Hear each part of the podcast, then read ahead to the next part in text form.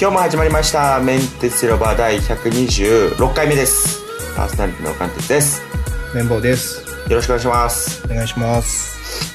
えっとやっぱね終電はねなくせない、あれなんか今今変な出てますよ今大丈変夫なですの出てる。あ OK です OK です大丈夫ですえ YouTube でしたけど YouTube の話ですけど、はいあゆいやえっと終電はねやっぱなくすっていうのはやっぱ無理な体になってしまったなと昨日は終電で帰ったってこと終電で帰りました。やっぱね、残りたいと思うんですけど、それに勝る、この家で寝たいところとか、やっぱ面鉄広場もあるし。うん。 はい。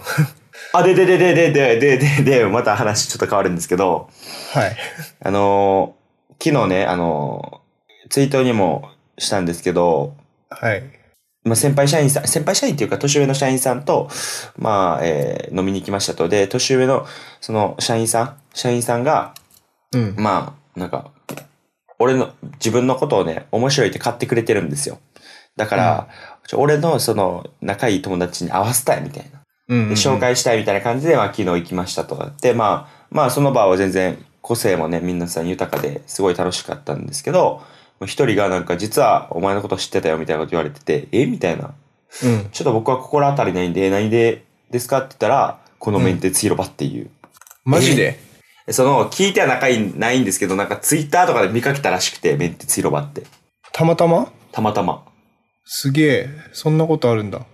そんなことあるよね、でもね。もうあって、うれでもばまさか自分にあると思わないでじゃないですか。ついにその段階までそうですよ行っ。たんだね、じもゃう有有名人。有名人ではない。有名人ではないけど、その段階まで行ってますと。あすごいじゃん。そうそう、そうなんですよ。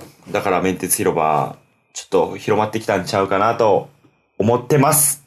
なんかだんだんこう、ツイッターとかでも、フィードバックとか感想くれる人増えてますよね。増えてますね。徐々にですけど。いや、だから、もう一回、じゃあ、あれを入れるしかないですね。あの方を。慎太郎フレッシュさんを。そうですね。あいや、の、ほんと準レギュラー説あるからね。いや、ほんま、ちょっすでとに9月、9月初めじゃあ、ちょっと一回もう一回、慎太郎フレッシュさんにちょっと交渉して、出てもらいましょうか。そですねあとやっぱリアルで会いたいな、フェスさんは。た確かに、東京来んかなみたいな。まあまあ、ちょっとそこは、はい。まあ、またスラックでやり取りしましょうですとね。はい。いうところで、えーっと、今日のニュース会、月曜日なんで、まあはい月曜日っつっても、YouTube 見てる人はもう土曜日に一気に聞いてもらえるんですけど、じゃあニュース会をやります。はい。じゃあ私から、と、あなたの気持ちに合わせたフォントを AI が自動で選びますっていう。ほう。これはもうね、でもゆうん、一言で言うと別に、まあ、娯楽、遊びなんですけど、遊び。そうです、なんかその、えっ、と、今って全部フォントって一緒じゃないですか。例えば LINE でメッセージしても。うん。なまあだから、だから多分スタンプとか、ああいう絵文字とかで感情を表すみたいな。うん。があると思うんですけど、それを、はいえーっと、最、その、文字をフォントで、フォントによってその感情を表現するっていう AI が、大日本印刷で開発されたっていう。だから、真面目な、感情。うん。真面目な話とかやったら、明朝体とかね、なるほど。みたいるな、そういうフォント、よ、よ、よく僕フォントの名前はよくわからないから、あれですけど、まあ文字見てもらえると、ほど。はい。わかると思うんですけど、なんかそういうのを、えー例えばこの、この子猫ちゃん、可愛いね、癒されるみたいなメッセージは丸みを帯びたフォントにとか、怪談番組見ちゃって怖くて風呂行けないよっていうメッセージは、なんかその血が、なんて滴るようなはいフはいォはいントに変換するっていう。確かに今までありそうでなかったですね、そういうの。そうなんですよね。だこれは、やっぱ、こう日本の得意な分野ではないでしょうか。そういう絵文字とか。ああ、確かに。スタンプとかね、こう文字、文字とかそういううテキスト上とかに感情を表すっていうのは日本は得意な気するな。うん。うんうんうん。間違いないですね。でしょやっぱなんか Facebook のスタンプってめっちゃ使いにくいんですよね。わかりますメッセンジャーのわかります。うん。使ったことないもん、ほとんど。あ、でしょだから来たら、来たら僕返す、使い返すみたいな。はいはいはい。返すみたいな感じなんで、で、バーって見てる見ると、なかなか可愛いスタンプがないんですよ。うん。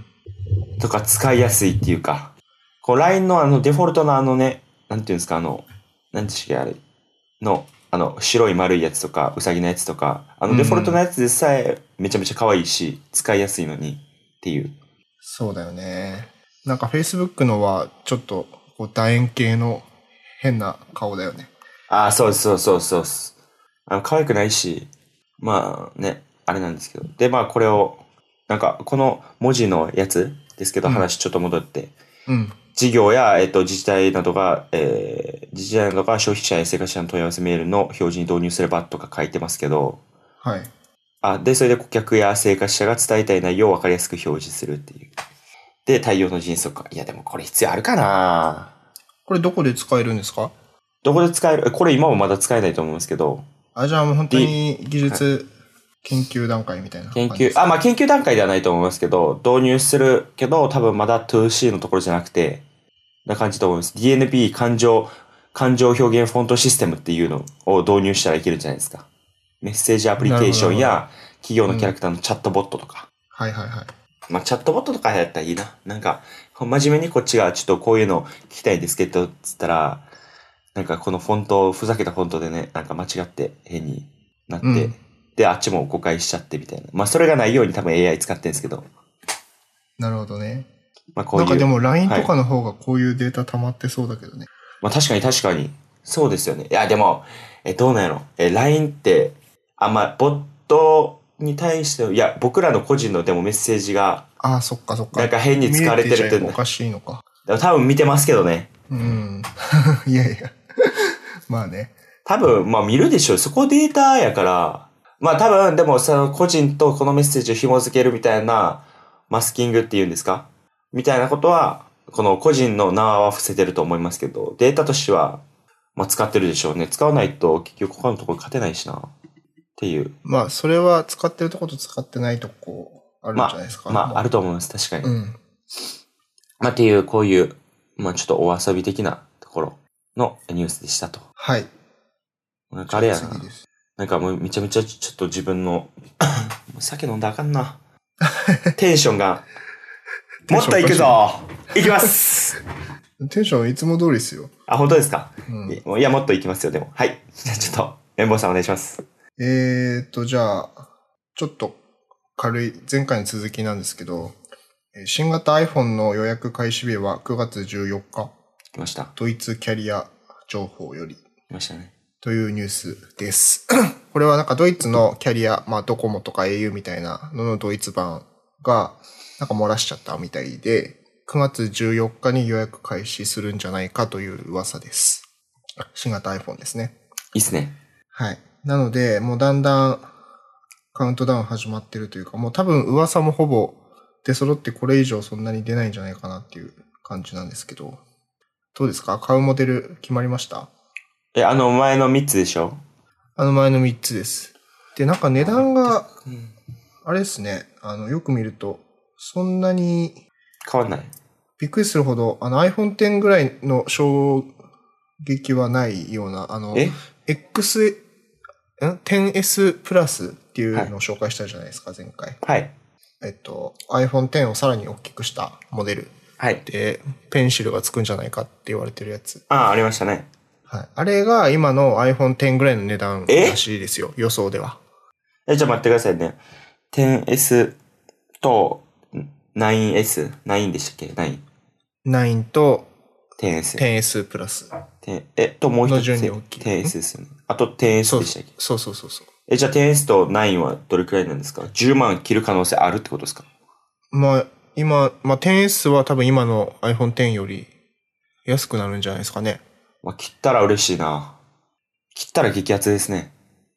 嬉しいですね。切ったらそれ買うかもねっていう話ですね。うん。あとは他の機能がどうなるかですけど、Face ID とかね。確かに。Face ID か。Face ID まだ経験してないから。でもやっぱ10ってかっこいいなと思って。かっこいいね。まあ、Face ID はもうちょっと早くなってほしいですね。さすがに。でしやっぱょちょっともたつきますよ。タッチ ID と比べて。はいはいはい。うんうん。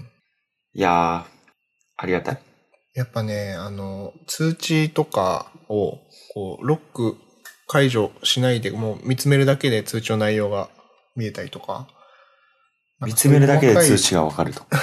あの、iPhone を持ち上げると通知がいっぱい来てるじゃん。あ、来てますね。で、Face ID て認証しないと、その通知の内容が全部隠されている状態になってて、そういうことか。このぐらい通知は来てるっていうのは見えるんだけど、通知の内容は非表示になってて、で、Face ID 認証されるとその通知がぼわっと中身が見えるようにあそういうことか。え、じなゃったあり、して。うん iPhone8 はでも、あれじゃないですか、中身見えるじゃないですか。それはそういう設定にしてるからだね。あ、設定できるんですね。そうそう。だから隠すようにしとけば、あの、他の人が触ってもアンロックしなければ見れないんだけど、そういうことか。うん。いいっすね。手にしたいなっていう気持ちですよ。あ、で、今日、今日からね、あのー京都でね、Apple Store がね、開店するんですよ。あ、そうですね。今日からですね。で、私のね、弟さんが今日からスタッフとして、あ、あ、そうだった。そうだよね。京都だよね。あ、その、そそうですの設定完全に忘れてたわ。だからそっ今かそっか日、今、店頭に立ってるはずなんですよ。なんかシャツとそうだか、シャツとか配ってるはずです。あ、ちょっとね、あの、知り合いが行ってるんですよ。あ、京都の知り合いっていうかまあ、うん、職場の人が行ってて、ちょっとスラックしときますわ。カンっていう、えーっと、スタッフがおれば、もしかしたら多分ナフタとかやってると思うんですけ ど、まあ、私の、えーっと、あのね、ポッドキャストやってる弟の、とか言ってだ誰やねんってなりますけどね、お互いあにー。それ連絡しとこぜひ。 う。うんまあ別に挨拶しなくていいですけど、いいるみたいですみたいな感じで言うとこ。まあ、そんな感じです、iPhone は引き続き。ちょっと見守るっていうか、もうはい見守るって言っても、まあ、あと2週、3週間か、3週間弱、まあ、待つだけなんで、うん。まあ、ぜひちょっと楽しみにしたいなと思います。はい。次は、えっと、どっちにしようかな。どっちもいいや。これにしよう。えっと、E プラスネット購入アクセスの9割がボットだったっていう赤米の検知システムで判明。 E プラスって何でしたっけチケット販売サイト、あー。ですね。転売目的と思われるウェブサイトへのアクセスに悩まされていましたと。あー、ボットが買って、買って、で、それをすげえな。悪い人がうん。転売するっていう、このフロすごいな。ボットで買えちゃうんだね、やっぱり。ー、変えちゃうという。なんか、こういう、なんか、難読文字じゃ、えっと、和付け問題ってあるじゃないですか。うん。でも難読文字は自動解析でも突破されると。で、ほぼ効果がない。図形問題を提供する外部サービスも、まあ、ちゃんと動いたりしないっていう時もあったんで、まああの、こキャプチャーみたいなやつですかあ、そうです、キャプチャーみたいな。あー、はいはいはい。みたいなのもあんま働かんかったんで、すくなかったとげえな。全然突破されちゃうんだ、キャプチャー。で、この E プラスさんは、うんキー入力やマウスの動きなど振る舞いを機械学習してボットを検知制御する赤米のボットマネージャープレミアはい。を導入したら、うん。発売30分間のアクセスログを分析したところアクセスのうち9割超がボットによるもんだったっていう。 えまあえこー、じゃあ、ほとんど、え、10%しか人間いなかったってことそういうことでしょう。すごいな。本当に見たい人何人いるんだって話だよね。だからやっぱ、なんかコメントとかに書いてましたけど、このニュースの。やっうぱ、こういう抽選とかにするべきやなっていう。そうだよね。早い者勝ちだもんね、基本。早いもん勝ち。ちなんで。これテクノロジーのあれですよね。まあ良くないところで出てますよね。そうだね。なんかよく聞くのは、その、なんか、キャンセル待ちとかを、こう、はいすぐ知りたいから、こう、ずっと、ページを、なんていうの、スクレーピングだっけあー、スクレーピング、してはいはいはい。キャンセル待ちの表示が出たらメールするとか、なんかそういうハックをやってる人は聞いたことあるけど、やっぱボットで買うところまでいけちゃうんだね、最後まで。まあね。うん。まあなんか、まあよ、良くないというか、結局転売問題はまだ何も解決してないよね。解決しないでしょ。まあチケットキャンプがね、潰れたんで、まあ一つなんか終わったようには見えかけてもやっぱあると思いますよ。だってあんだけ人来るイベントでさ、フェスとか、本人確認してられないしさ、確かに。あれ、この話したっけあの、マキシマム・ザ・ホルモンっていうバンドが、日本のハードロック、メタルみたいなバンドがあるんだけど、はい。マキシマム・ザ・ホルモンは、ライブの時に、なんか一回転売対策で、あの、マキシマム・ザ・ホルモンの何が、どういうところが好きかっていう読書感想文みたいなやつを持ってこさせて、えすなんか、それをちゃんと書いてる人しか入れないみたいな対策をしたみたいですよ。何それもっと他にいい方法あったでしょ。 まあおもろいけど。うん。まあなんか、ちょっとネタっぽかったけど、なんかそういうことやってるバンドもあるみたいですね。まあ、こんなん一対一ごっこですからね。ほんまに、そうそうこれやったらこういうハックある、こうやればこういうハックあるみたいな。そうねなんか、購入したカードとか通せば入れるシステムとかないのかね。うん、クレジットカードとか。なんかな。まあ、難しいな。やっぱ本人確認とかをもう事前にやるとか、ちゃんと。うん。で、も本う人チケットに顔写真つけるとかね。そういうことまでしないとね。うん。まあ、また、でもこっちの、あ、確認する、また機械とかも導入するっていう、またコストかかりますけど。そうだよね。なんかね、確かね、音楽業界の何パーセントやったらめっちゃ少なかったと思うな。音楽業界で実際にアーティストに入ってんのは全体の10何パーとか16パーとかやったかな。今、イベントでイベントっていうか、お金がいやもう全部です。全部の。全部の。いあ、す全部べての音楽アーティストの中でちゃんと。や、違います。あの、CD とかいろいろあるじゃないですか。こういうフェスとか、とうかんチケットとかで実際の市場の16%くらいしか実際にアーティストに入ってないよっていう。だから残りの84%とかは、まあいろんなこういう転売とかもまた含めて、利益が出てないってことか。利益が出てないっていう。あーだからちゃんと、そそういううことねです。ちゃんと、こう、なんていうのアーティストに入ってないっていう話がいっぱい出てるんで。なんかライブが一番儲かんないって聞くしね、よく。でも最近だとでもやっぱ、それ、でも、あれなんじゃないですか。やっぱライブしかっていう話もまた僕聞きましたけどね。ああいう音楽とかやったらもうみんな YouTube とか聞いちゃうから、もう CD は売れない。うーん。まあ、ライブでどう稼ぐかっていうところが大事ってことでしょそうですねで、。物販とかももうそうですよ。そやうでらなすいよ。といけないしね。で、また物販もすげえ並ぶらしいじゃん。らしいですなんねか。友達のツイートで見たんだけど、あの、エルレガーデンっていう、俺ら世代の時にすごい流行った、最近復活したやつですね。うん、なんかメロコアバンドみたいのがあるんだけど、最近復活してそうそう。で、ワンオクが前座でやって、はいみ。たいな。で、なんかそのグッズ販売がすごい鬼のように混んでて、しかも当日ちゃんと並ばないと買えなかったりとかしたみたいで、で暑い中大変だなと思って。まあね、またおもろいんやと思いますけど、実際行ったら、まあここにはね、まあでもカメラを始めた私なんで、もしかしたらハマるかもしれないですし、でも綿棒さんもフェス大好きですもんね。好きでしフたェス基本好きですね。あんまり行けてないんですけど、せっかくこっち来たから、ろあの、ライブとか行ってみたいんですけどね。確かに確かに。ちょっとまたその時誘ってください。そうですね。はい。じゃあ次かなはい、次でお願いします。えーじゃあこれかな。ニコンの時代が来るかも。ニコンフルサイズミラーレス Z7 ハンズオン。これは今週のニュースっていうかもうツイッターでめちゃめちゃ流れてましたよ。めちゃめちゃ流れてた。これめち一ゃめちゃ番でかかったんじゃないですか今週では。えでかかったと思いますニュースとしては。えーニコンがフルサイズのミラーレスを出したと。ずっとで今までフルサイズのミラーレスカメラってソニーしかなかったんですよ。はい。フルサイズっていうのはセンサーサイズです。センサーサイズ。はいはいはい。で、僕ら富士フィルムは、フルサイズの1個下のサイズの APS-C っていうサイズ。あの、前、あの、ヨドバシカメラで、あの、見せ、見せたっていうか、あの、比較してたやつですよね。あの、なんていうのガラスみたいな、ちっちゃいガラスみたいな。そうそうそう、それでですす。よ。ね。はい。で、フルサイズミラーレスを出してたのはソニーだけだったので、結構ね、もう、キャノンとかニコンの、もう今まで一眼レフをバリバリ使ってたユーザーが、ソニーに行っちゃうっていうことが結構あったんですよ。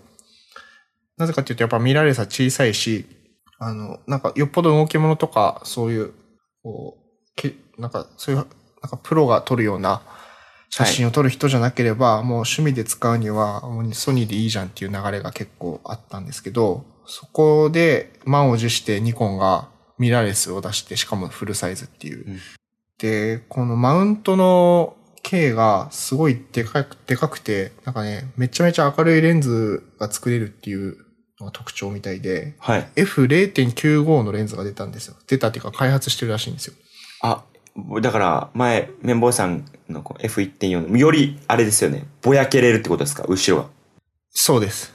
うわ。で、0.95って、あの F 値って F1 が人の目と同じなんですよ。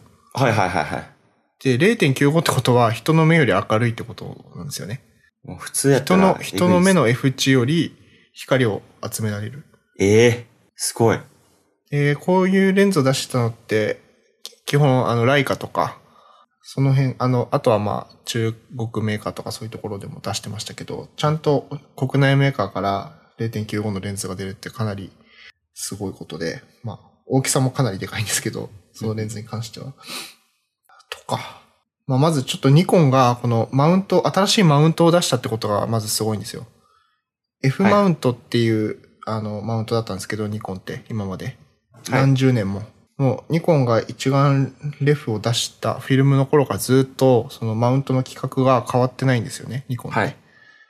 で、もうレンズシリーズももう何百本ってあって、300本ぐらい多分あって、で、それをずっと使ってきたから、まあニコンの良さって、その、新しい一眼レフでも昔のいいレンズが使えたりとか、そういうところが結構良さの一つであったんだけど、それをニコンが昨日、昨日、一昨日うんもう全部ガラッと変えて新しいマウントを出したっていうところがまずすげえなと。うんうんで、F マウントは、あの、そのまんま残るんだけど、あの、一眼レフとミラーレスはどっちもまだ続けるっていう話はしてて、で、この新しい、あの、Z シリーズの Z マウントかに、あの、マウントアダプターで F マウントのレンズをつけることも一応できるらしいです。うんだから、一眼レフユーザーもミラーレスの方に移りやすいと。おーで、これスペックで見ると、実は、ソニーよりも見劣りする部分は結構あるんですけど、やっぱりそこがカメラの面白いところで、やっぱりね、これ、あの、ちょっと触った人から話聞いたんですけど、はいもう。めっちゃいいと。何がいいんですか理屈あのね、何がいいっていう感じじゃなくてめっちゃいいらしいですよ。 いや、ちょっと待ってくださ前いもよ。話しましたけど、カメラはフィーリングなんですよ。 フィーリングがぴったしだったと。そう。ニコンがカメラだとしたらソニーはガジェットみたいな、はいそうはいいう。話をしてましたね。ああ、はいはいはいはい。難しいな、それは。あの、操作系も結構ニコンの一眼レフを引き継いでるみたいで、それも良かったらしくて、あとシャッター音とか、あとファインダーもすごいいいみたいなんですよ。うんで、ミラーレスのファインダーって液晶だから、なんかね、こう、ななんか本当に液晶ディスプレイを見てる感が出ちゃうんだけど、そのニコンの Z はそんなことなかったと。すごい綺麗に映るし、全然ミラーレス、一眼レフからミラーレスに移っても全然違和感がないっていうことを言ってましたね、その人曰く。だから僕もまだ触ってないんで何も言えないんだけど、ちょっと、この、何なのかな、この、だからスペックはね、ソニーの方が、なんかいいいように見えるんですよ。はいはいはい。例えば、まあ、ビデオやる人だったら、その、ログっていう、写真でいうロー画像ですよね。あの、生の動画データを、はいソニーは SD カードに記録できるんですけど、はい。ニコンは、あの、HDMI で外部レコーダーに出さないと、ログ撮影、ログ収録がどうやらできないらしいです。ちょっとなんか、発表では正確にその、ログ収録が内部でできないっていうことは明言してなかったんで、ちょっと僕もツイッターで見た情報なんでまだ定かじゃないんですけど、どうやはいら外部レコーダーで記録しないとダメみたいで、富士フィルムも今のところそうだったりするんですけど、はい。だとか、あと、SD カードスロットがない、XQD っていう、あの、違う規格のカード。で、これはあの、毎秒400メガとか書き込めるんで、それ自体早いんですけど、SD カード入れるところがなくて、しかも、ああ、もうこのカードじゃないと無理なんですそねうそうそう。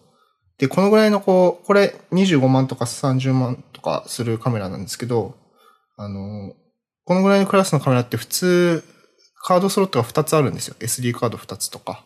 ああ、はいはい。まあ、XQD ついてても XQD と SD カード一つずつみたいなことが多いんですけど、今回 Z はシングルスロットらしいです。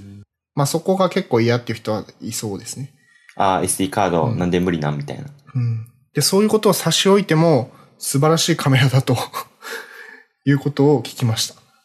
で、今日貼ったリンクでギズモードの記事なんですけど、作例が載っていて、はい。ニコンの発表会会場の作例なんですけど、あの、2470のズームレンズで撮った写真があるんですけど、はい。ちょっとスクロールして見てもらえますかこれですよね。あの、木っていうか、あの、あの木の実。木の実がそうそう映って後ろがボケてるやつね。はいはい。これすごい綺麗なボケじゃないですか。確かに。こんなにまん丸になるみたいな。確かに確かに。で、これ一応、あの、キットレンズっていうか、まあ、セット売りして、本体と一緒に買えるレンズで、ズームレンズでこんなで出るんだって僕はちょっと感動したんですけど、はいはいはい。言われてみればそうですね。うん。あやっとソニーのライバルが出てきたなと。やっぱニコンってあれなんですかカメラ、カメラ、まあカメラの会社ってすごいイメージはありますけど、調子はやっぱあんま良くなかったんですかここ最近。ニコンは調子良くなかったです。うーん。シェアも下がってて、みたいな。ですかシェア下がっててというか、株が下がってたのかななあんか、ーあじゃあもの、ういそろれいはもうろ失敗したんですよ。GoPro みたいなカメラ出したりしてて、で、全然売れなくて。 はいはいはい。あと、なんだっけな。なんかそのミラーレス自体も、なんかね、去年だか一昨年だかに、本当は発表する予定だったんだけど、発表するって言ってたのに、しなかったんですよ。断念したんです。なんか、いろん、なんかの理由で。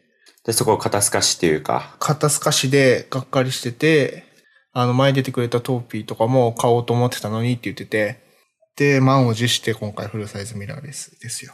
まあここからどう出るかですよね。実際に。うん。どうなるか。これがめちゃめちゃ売れるんか。そうそうそう。で、発表までがやっぱ良かったですよね。なんかティザー映像がちょっとこうもう小出しに散らして何本か YouTube で出て、で、直前で結構リークが出たりとかして、 かなりいい流れで発表になったんで、ちょっとこれは早く触りたいですね。買わないですけど僕は。先にもう言っとくパターン。言っとくけど。買うとしてもね、綿棒さんはソニーか、もう富士フィルムと。いやいあそや、うもう富士あそうか、まあフルサイズ買うんなら、まあ今んとこニコンですけど、あとキャノンもね、発表するかもしれないんで、フルサイズミラーレス。うわ、ほんま沼ですね。これ、そう、なんでかっていうと、これフォトキナっていう写真のあの CP プラスみたいなやつがドイツで、ドイツだっけドイツであるんですよ。はいはいはいで、。それに向けて、あの事前に発表して、そこで展示するみたいななんか流れみたいで、うんうんうんだからカメラメーカー結構出してるんですよね。あ、みんな富士そもこに合わせて。そうそう。富士も噂が出てて、XT3 がフォトキナ前かフォトキナで出るんじゃないかって言われてて、ちょっと楽しいですね。買う、買わないは置いといて。全部。まあ、見る、見るっていうか、どんなん出るかだけでもね、うワクワクしますよね。確かに。はい。っていう。まあ、この大きいニュースを取り上げていただいて、さすが綿棒さんと。ちょっいうと感じ触でっすけど。触ってもないのに興奮してしまいましたが。いやいやいやいやいやいやいやまあ、ぜひまた次触ったら、実際どうやったかみたいなのも、ちょっと教えてもらえるとはい。いいかなとわかりました。思います。はい。じゃあもうね、30分経っちゃったんで、あ、立ってる。もう実は経ってます。はい。で、まあちょっと、まあとりあえず一回締めるとはい。いうところで、えっ、と、今日も聞いていただきありがとうございました。メンテスラは毎週月水土放送しています。えー、と、ツイッターでメン、えー僕らのアカウントありますので、ぜひそちらの方、フォローしてください。えっ、と、iTunes で聞いている方は、あのー星をつけてレビューしていただけると嬉しいんで、そちらの方もお願いします。あと、YouTube の配信も、えーやってるというか、まあ、こういう生放送とかで、毎週、どうか日に一気撮りしてるんで、ぜひそちらの方もチャンネル登録お願いします。お願いします。じゃあ、えっと、まあ、まあ、皆さん、ぜひ、9月くらい、9月、え、9月末にこのニコンのやつは発売って書いてますけど、はい。ぜひ、じゃあ皆さんも、来月末、手に取って一回見てみてください。はい。じゃあ皆さん、さよならさよなら。